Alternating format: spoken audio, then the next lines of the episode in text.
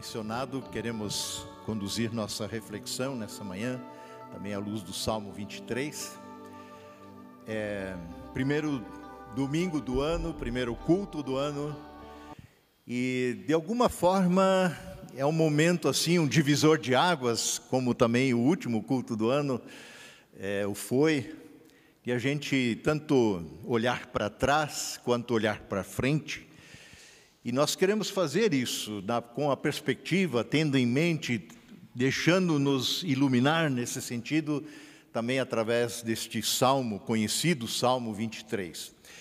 É um salmo que se adapta a inúmeras situações. Eu já preguei sobre o Salmo 23 em casamentos, em bodas de prata, de ouro, em sepultamentos, em várias situações. E eu creio que ele tem também alguma coisa a nos dizer no contexto do primeiro culto do ano 2022. Trata-se de um salmo de Davi, como muitos que estão ali nos salmos, nem todos, mas este é um salmo de Davi. E Davi utiliza aqui duas figuras, duas, dois momentos é, distintos na vida dele, ou situações na vida dele, que servem de ilustração. O primeiro é tirado do campo, é, a lida diária com os animais. Davi era pastor de ovelhas, né? Eu, o mais jovem ali dos irmãos pastoreava as ovelhas, o rebanho de ovelhas do pai. E ele conhecia, manjava dessa história de cultivar ovelhas. E o segundo momento do salmo vem da casa, é, do lar, lugar de amizade, de comunhão, de família, de convivência, de festa, de dor, de alegria. Este dois cenários compõem o Salmo 23. E Davi fala aqui de coisas que ele conhecia muito bem, é, coisas que ele convivia, fazia parte da sua vida. Então vejamos, Salmo 23, verso 1, ele começa dizendo, como já lido, o Senhor é o meu pastor.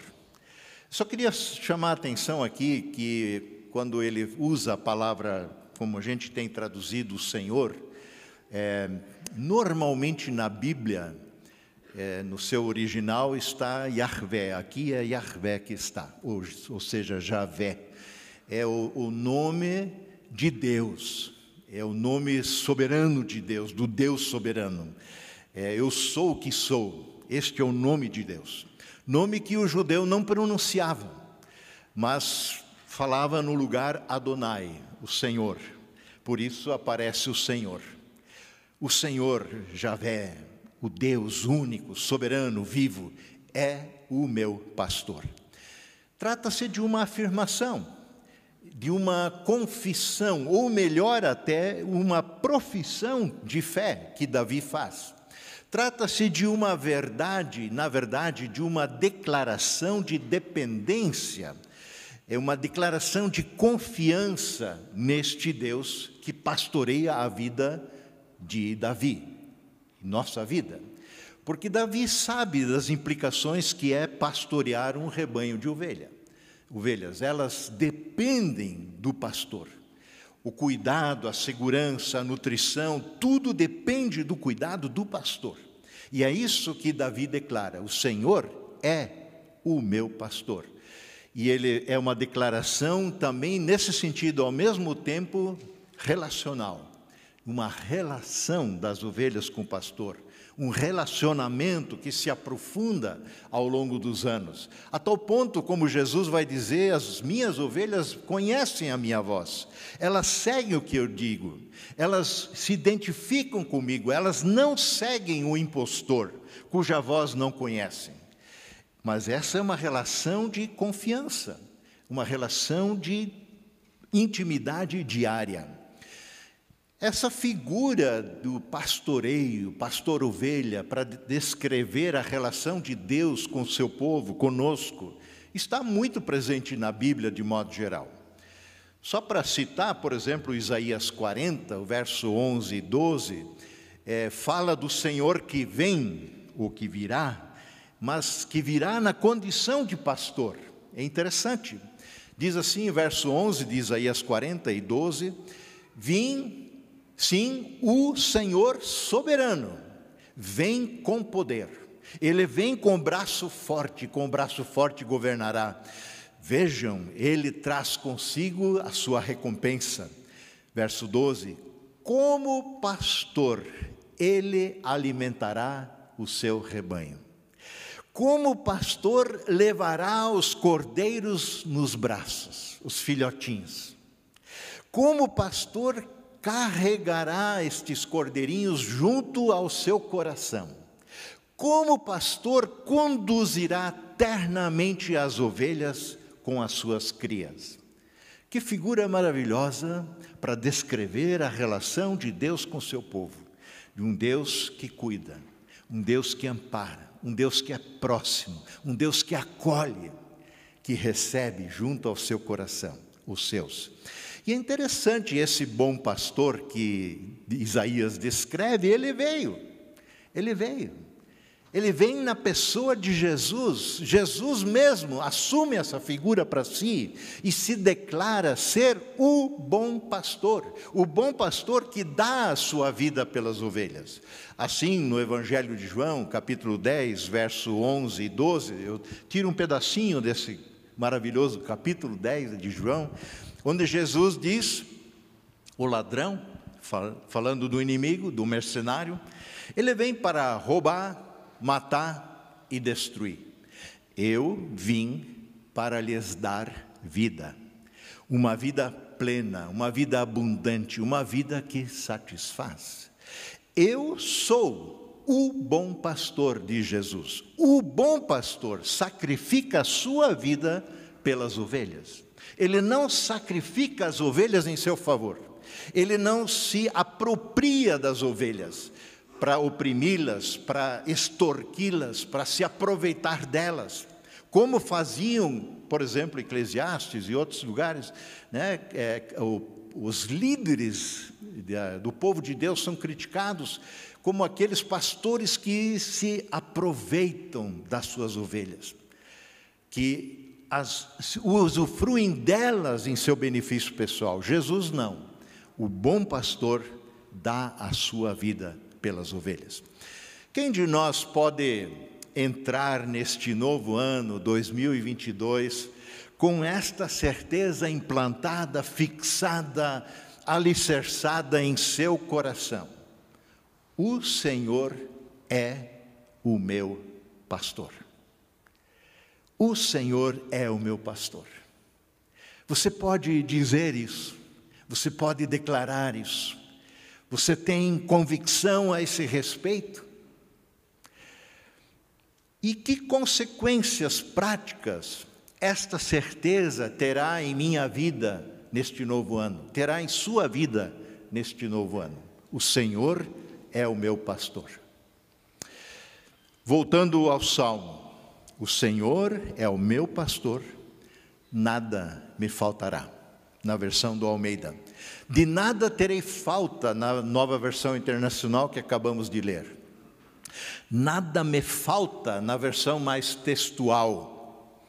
Uma das grandes preocupações em relação ao futuro, também no novo ano que se inicia, é termos tudo necessário para a vida, para a gente sobreviver, saúde, o que comer, o que vestir, onde morar, que nada nos falte. É, são preocupações, na verdade, bem, bem humanas. É, Jesus, falando disso no Sermão do Monte, ele diz que a gente não deveria andar ansiosos por aí é, com essas coisas porque com ela se preocupam aqueles que não conhecem o Senhor, não conhecem o cuidado do bom pastor, não experimentaram, não vivenciaram esse cuidado precioso do bom pastor. Davi experimenta uma vida não necessariamente de fartura, mas onde nunca lhe faltou nada. Não lhe falta nada, não lhe faltou nada, e ele vive na expectativa de que nada me faltará. Assim vive e pode viver todo aquele que sujeita a sua vida aos cuidados do bom pastor, à liderança do bom pastor. porque é guardado por Ele, guardados por Ele, que podemos dizer essas coisas. Não porque nós conseguimos providenciar e cuidar de nós mesmos, mas porque somos cuidados. É voz passiva. Nada me faltará, de nada tenho falta, diz o salmista. Não é uma esperança que ele coloca aqui.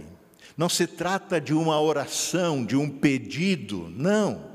É de novo uma convicção, é uma certeza que ele expressa, é a confiança alicerçada numa experiência passada, onde dia a dia ele vem vivenciando o pastoreio do seu bom pastor que é o Senhor. E que até o dia de hoje nada nos tem faltado.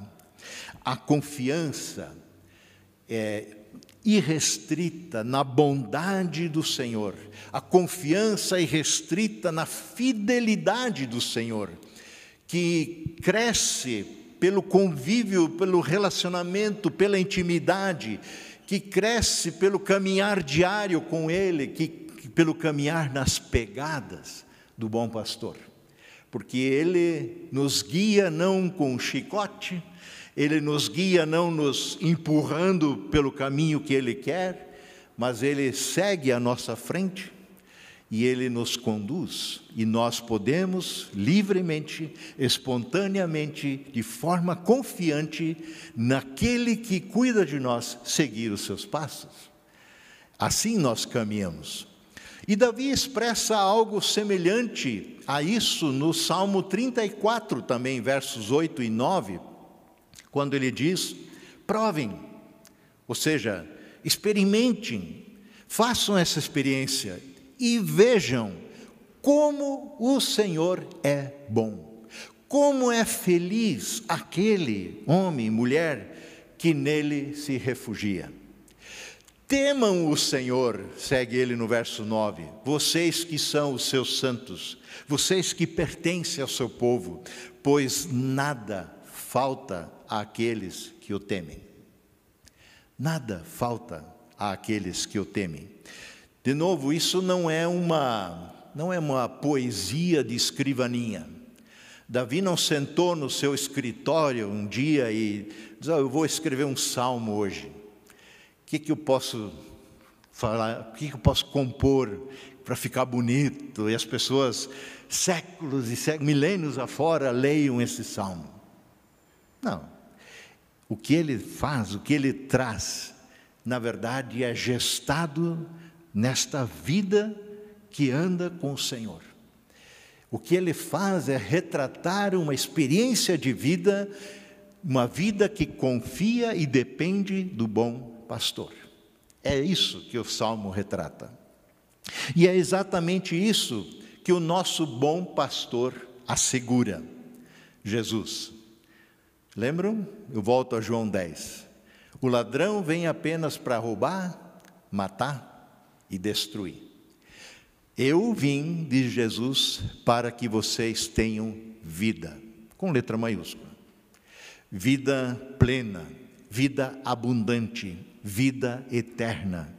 São conceitos na Bíblia que falam de uma qualidade única de vida que só encontramos no Senhor, que só encontramos no pastoreio do bom pastor. Para isso Jesus veio, para nos dar vida plena, abundante. Adiante do nosso salmo, Davi descreve melhor essa abundância também no verso 2. E ele diz: Ele, o bom pastor, me faz repousar em pastos verdejantes. Ele, o bom pastor, leva-me para junto de águas tranquilas, águas de descanso. O bom pastor que ama de fato as suas ovelhas, ao ponto de se dar, dar a vida dele por elas, proporciona as condições fundamentais para a vida: alimento, descanso. Mas ele vai muito além do que isso. E ele o faz de forma abundante, de forma plena Nele, no bom pastor, temos tudo que necessitamos, tanto para o corpo, tanto para a vida física, quanto para a alma, para o espírito, para o nosso coração, para a eternidade. É o que o Senhor providencia. Eu sou a porta de Jesus em João 10, verso 9. Eu sou a porta. Quem entra por mim será salvo. E a gente entra por essa porta crendo nele. Entrará e sairá e encontrará pastagem. Quem entra no aprisco de Deus, no curral de Deus, quem entra no reino de Deus, passando pela porta estreita que é Jesus, não é preso, não é um prisioneiro, não é aprisionado, não é oprimido. Muito pelo contrário, nós somos libertos, temos liberdade de ir e vir, de entrar e sair, e encontraremos pastagem, cuidado para tudo que é necessário para uma vida plena, boa, abundante. Cristo é Ele mesmo a única porta de acesso ao aprisco de Deus, ao cuidado eterno de Deus, ao reino de Deus, acesso à vida eterna, com tudo que isto implica. Relembro, vida eterna não começa o dia que você morre é, e você vai para o céu. A vida eterna inicia nesse sentido porque esta é a qualidade que, de vida que Deus tem para nos dar no momento que adentramos pela porta estreita chamada Jesus, crendo nele. Nisto, o bom pastor se distingue muito do mercenário, do inimigo. Ele dá descanso e tranquilidade para a vida, dá paz à vida. E ovelha deitada por, por assim dizer, descansada, não meramente acomodada, não é isso que estou querendo dizer, à luz do, de João 10, verso 9 e seguintes, é sinal de que ela está bem cuidada, que ela não está passando fome, que ela não precisa se arriscar por conta própria em busca de água, de alimento, porque o bom pastor a conduz pela vida de forma que tenha vida plena. Pastos verdes, águas tranquilas, citadas aqui pelo salmista, simbolizam essas dádivas de salvação que só Deus tem para dar. Água, muitas vezes, na Bíblia, simboliza salvação. Isaías 12, por exemplo, verso 2 e 3, diz assim: Deus é a minha salvação. Deus é a minha salvação. Terei confiança e não temerei. O Senhor, sim, o Senhor é a minha força e o meu cântico.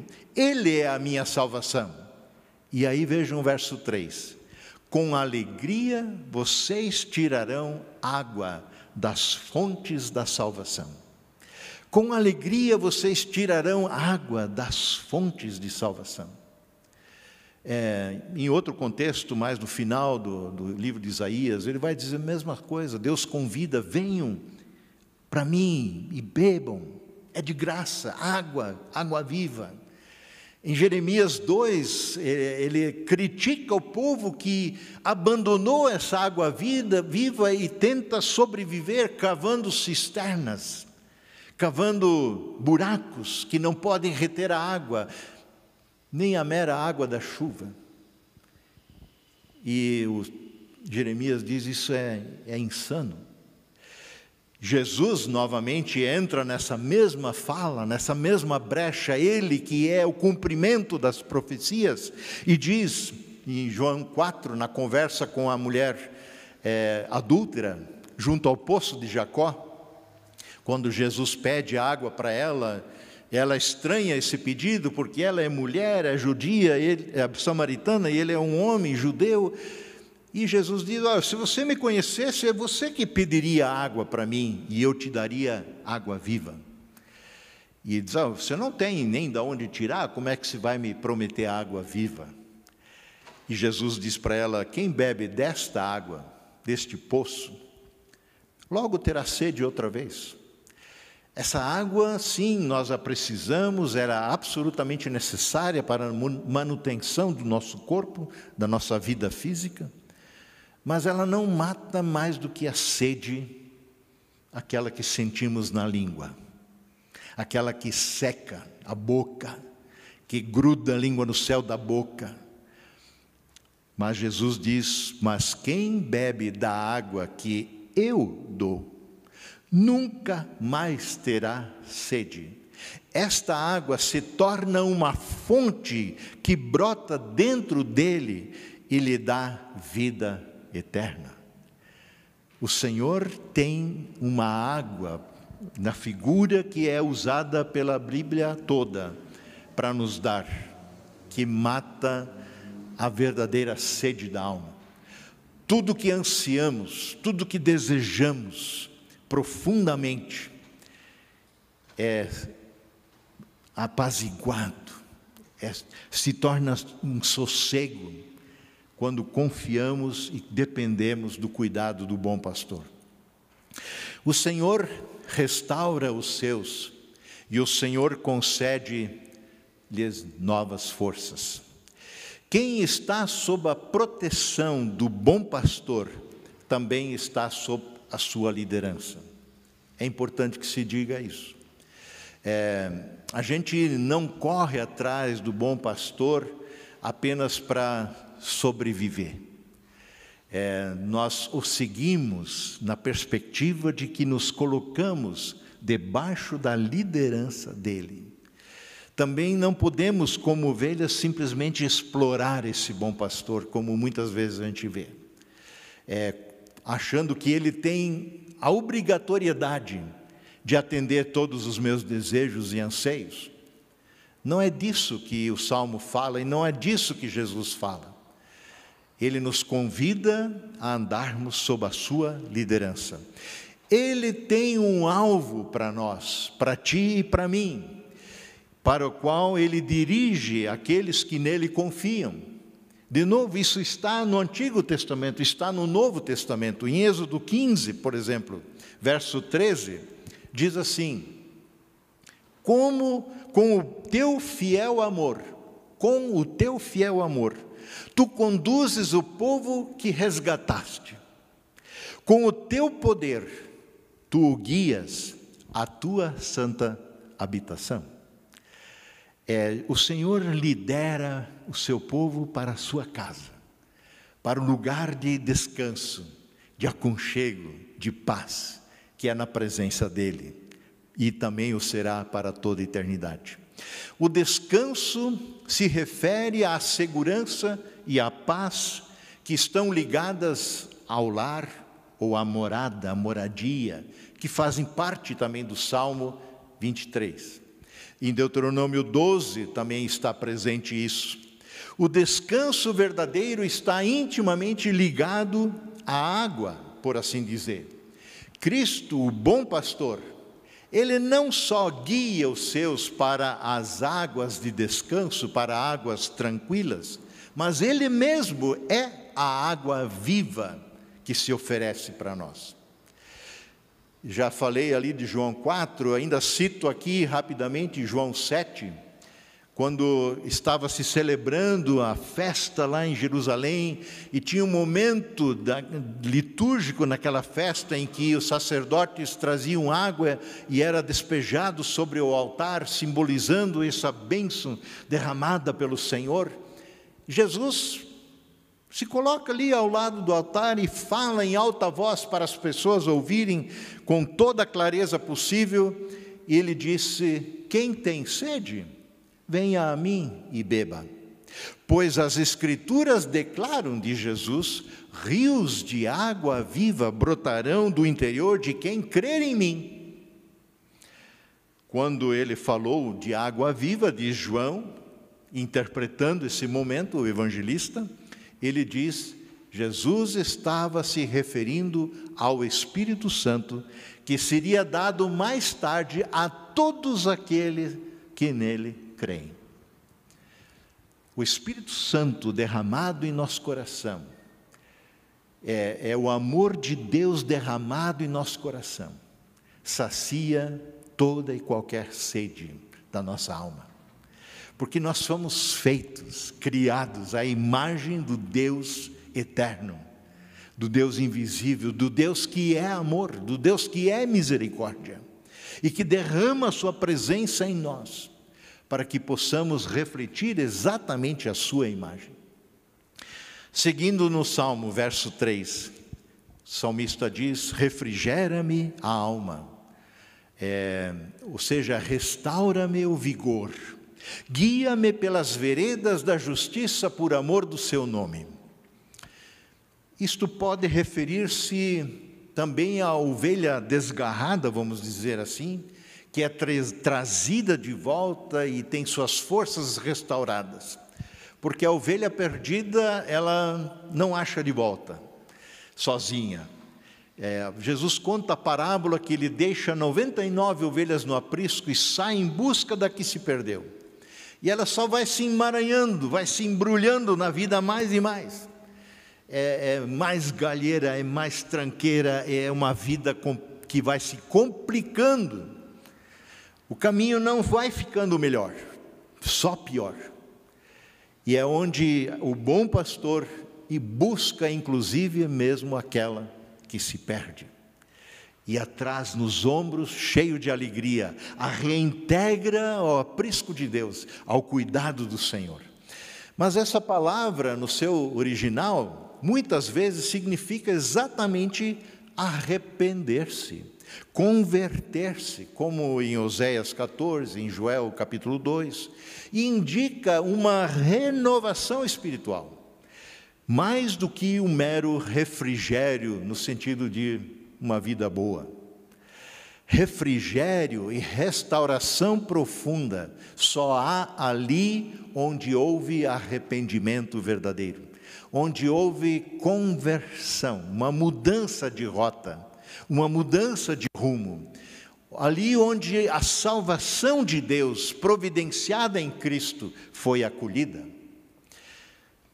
Voltando ao verso 3, ele continua dizendo: E eu, bom pastor, guia-me também nas veredas da justiça, nos caminhos certos, nos caminhos retos, o bom pastor me guia por caminhos justos.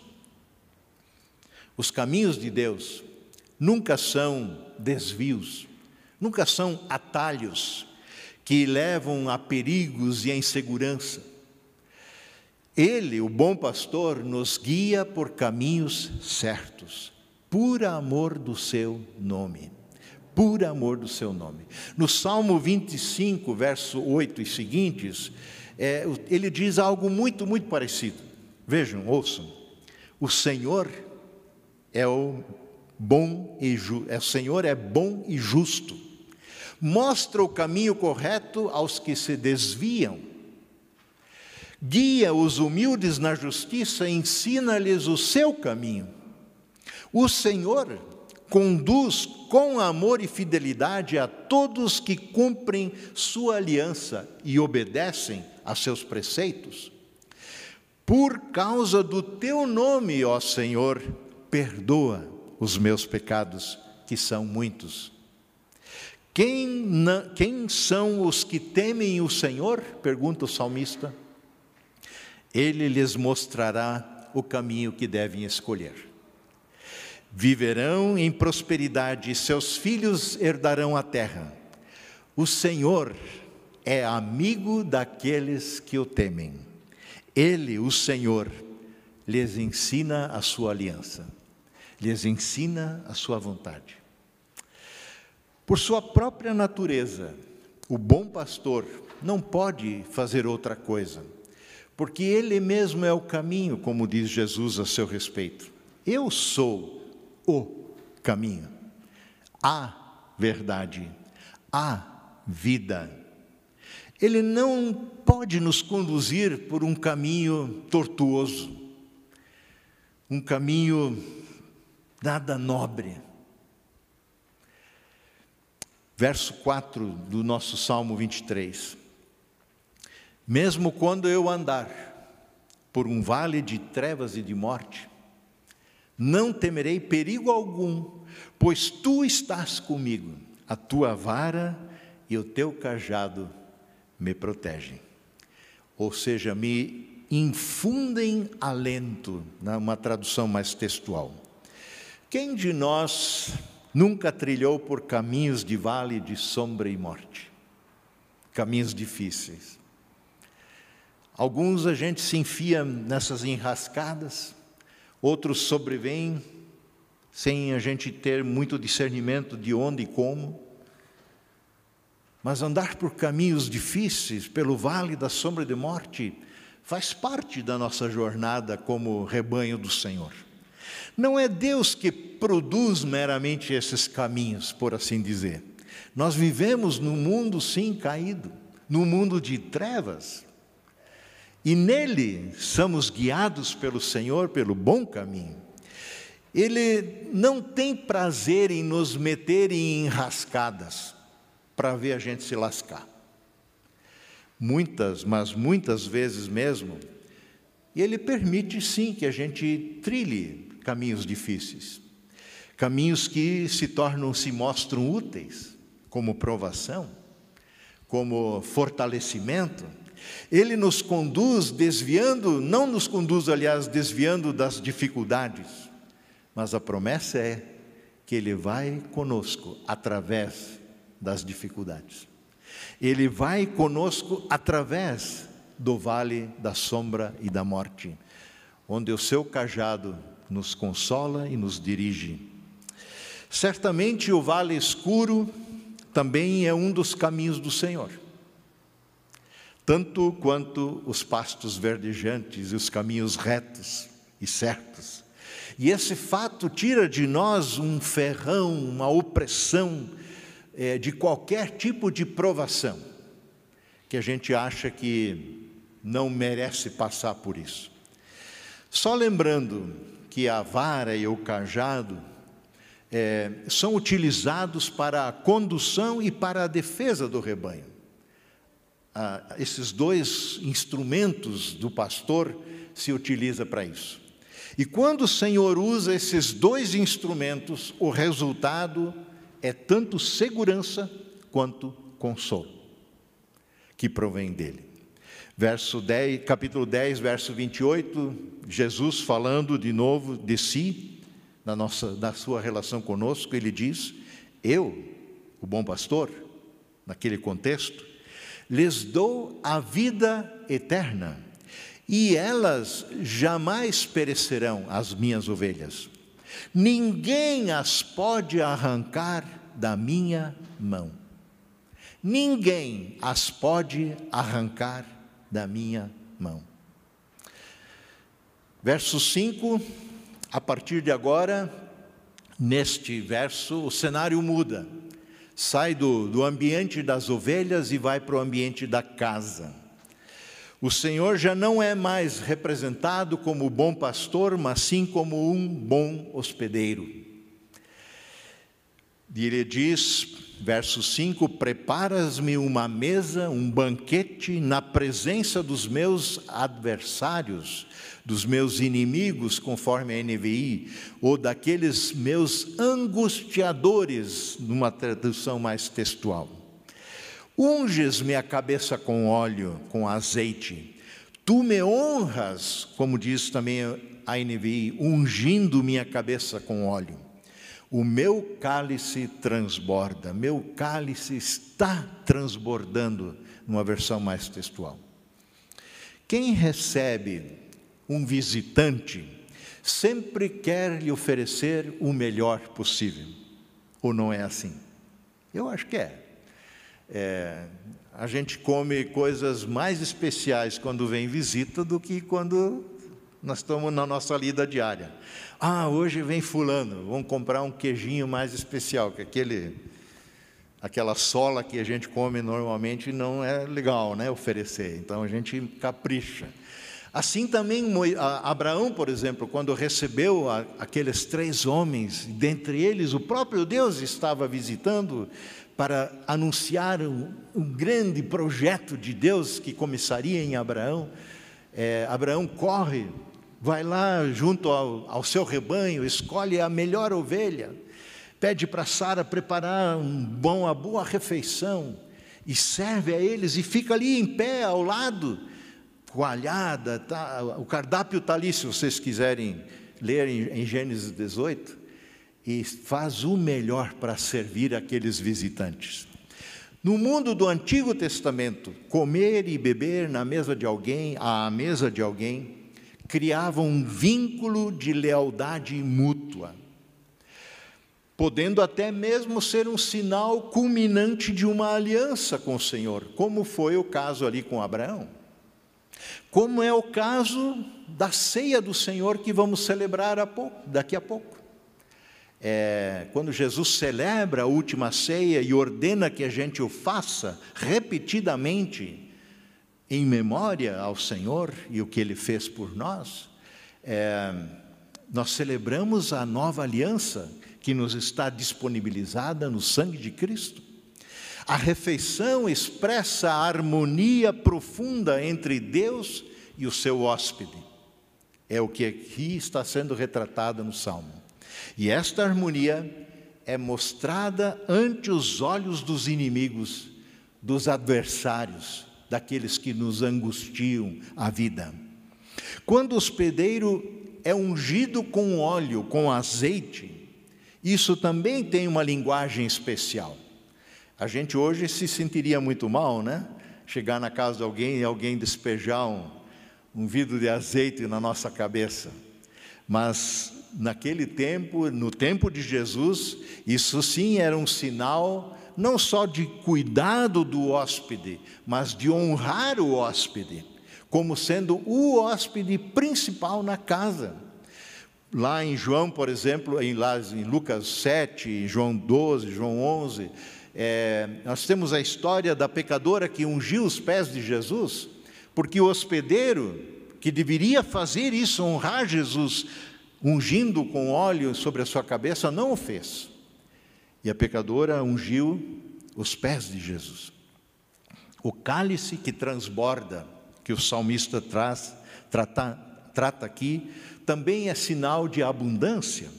Em conjunto, esses três elementos ilustram exatamente isso: a refeição, o banquete, o azeite que unge e o cálice que transborda mostram como a bondade do Senhor traz harmonia entre Ele e os seus convidados.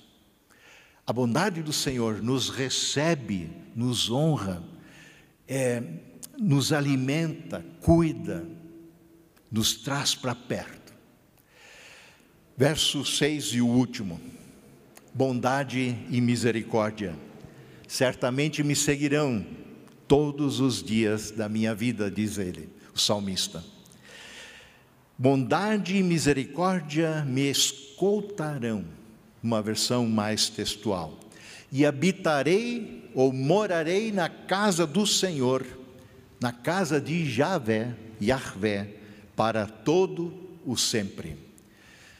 Vejam, da condição de hóspede a um morador perpétuo. Que mudança!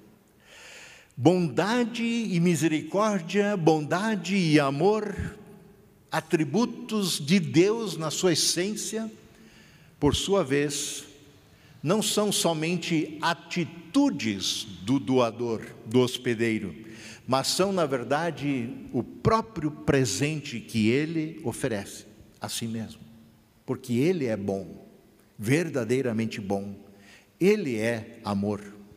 Não é um presente passageiro, não é um presente descartável, efêmero, mas de duração eterna.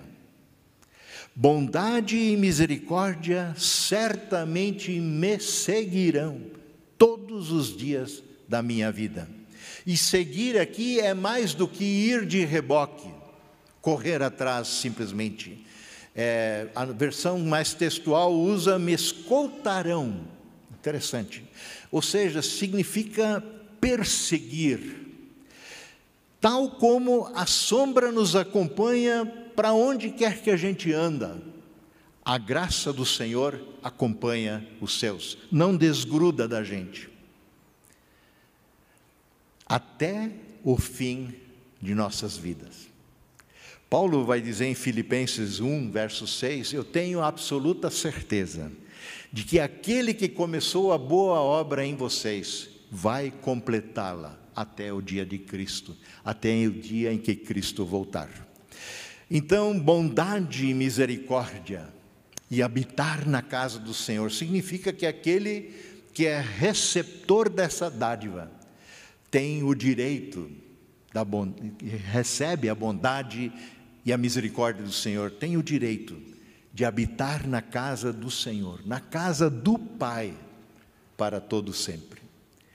Ser hóspede na casa do Senhor é mais do que ser um mero conhecido, é mais do que ser um visitante ocasional, é mais do que ser um convidado para um dia, para um passadia, é conviver, é relacionar-se direta e intimamente com o Senhor, é ter a regalia de filho e filha de ser incluídos na casa, é saber-se em sua própria casa, na casa do Pai. Que perspectiva fantástica a de adentrarmos um novo ano, 2022, com a certeza de sermos ovelhas do rebanho do bom pastor, com a certeza de sermos hóspedes privilegiados com as dádivas do nosso Pai. De fato, Yahvé é o meu pastor. Nada me falta. De nada terei falta também em 2022. Que possamos adentrar este ano e seguir por este ano com esta perspectiva essa certeza firmada em nossos corações e essa rendição. O Senhor é o meu bom pastor. Amém.